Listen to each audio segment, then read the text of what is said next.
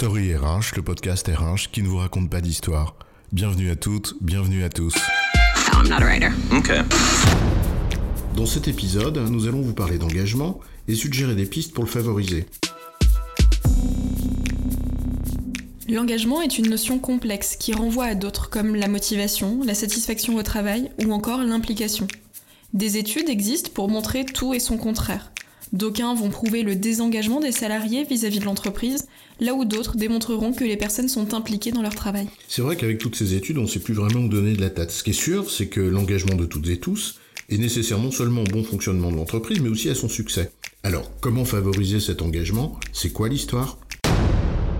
En effet, l'engagement est une clé essentielle du travail en collectif. Sans engagement, l'individualisme, qui conduirait à ne s'intéresser qu'à ses intérêts propres sans se préoccuper du bien commun, empêche toute possibilité de coopération. Et donc là, ce que nous disons, c'est que l'entreprise a besoin non pas de mercenaires, d'individualistes qui s'intéressent qu'à leur nombril, mais de personnes qui s'impliquent de bonne volonté avec envie dans ce qu'ils font, ce pourquoi ils sont là. C'est exactement ça.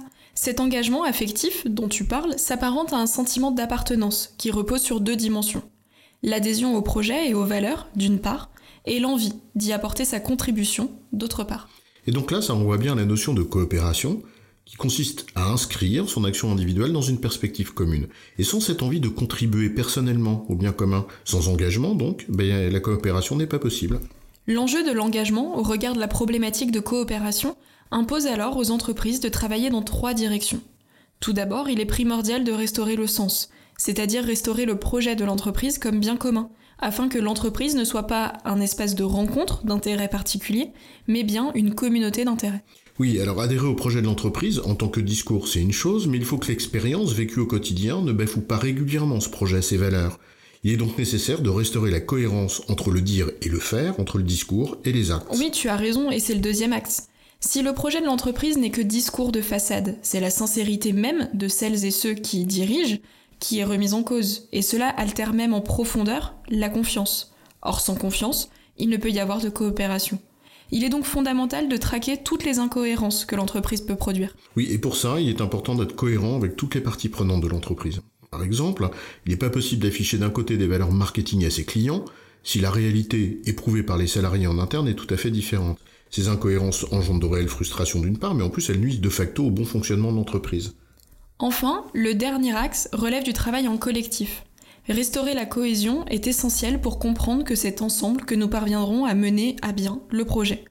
Il est nécessaire, dans toute forme de coopération, de prendre en compte l'intérêt de l'autre. On va prendre par exemple les politiques de rémunération qui illustrent assez bien les excès de l'hyper-individualisation et qui euh, mènent parfois dans leurs extrêmes à des antagonismes assez forts entre, euh, d'un côté, ce que je devrais faire pour le bien commun, et ce que je devrais faire pour assurer mes intérêts particuliers, ma prime, mon bonus de fin d'année Qui n'a jamais été euh, au moins une fois confronté dans sa vie professionnelle à une décision collective qui a été prise en réalité pour la sauvegarde des intérêts particuliers d'une seule personne Il est donc nécessaire de corriger ces excès pour joindre tous les intérêts particuliers et celui du bien commun dans l'ensemble des politiques de reconnaissance.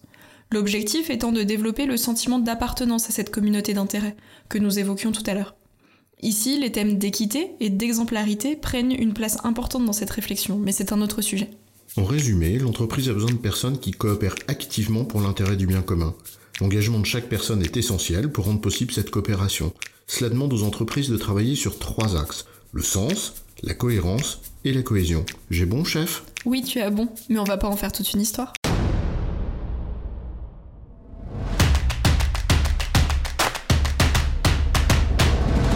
Story RH, le podcast RH qui ne vous raconte pas d'histoire.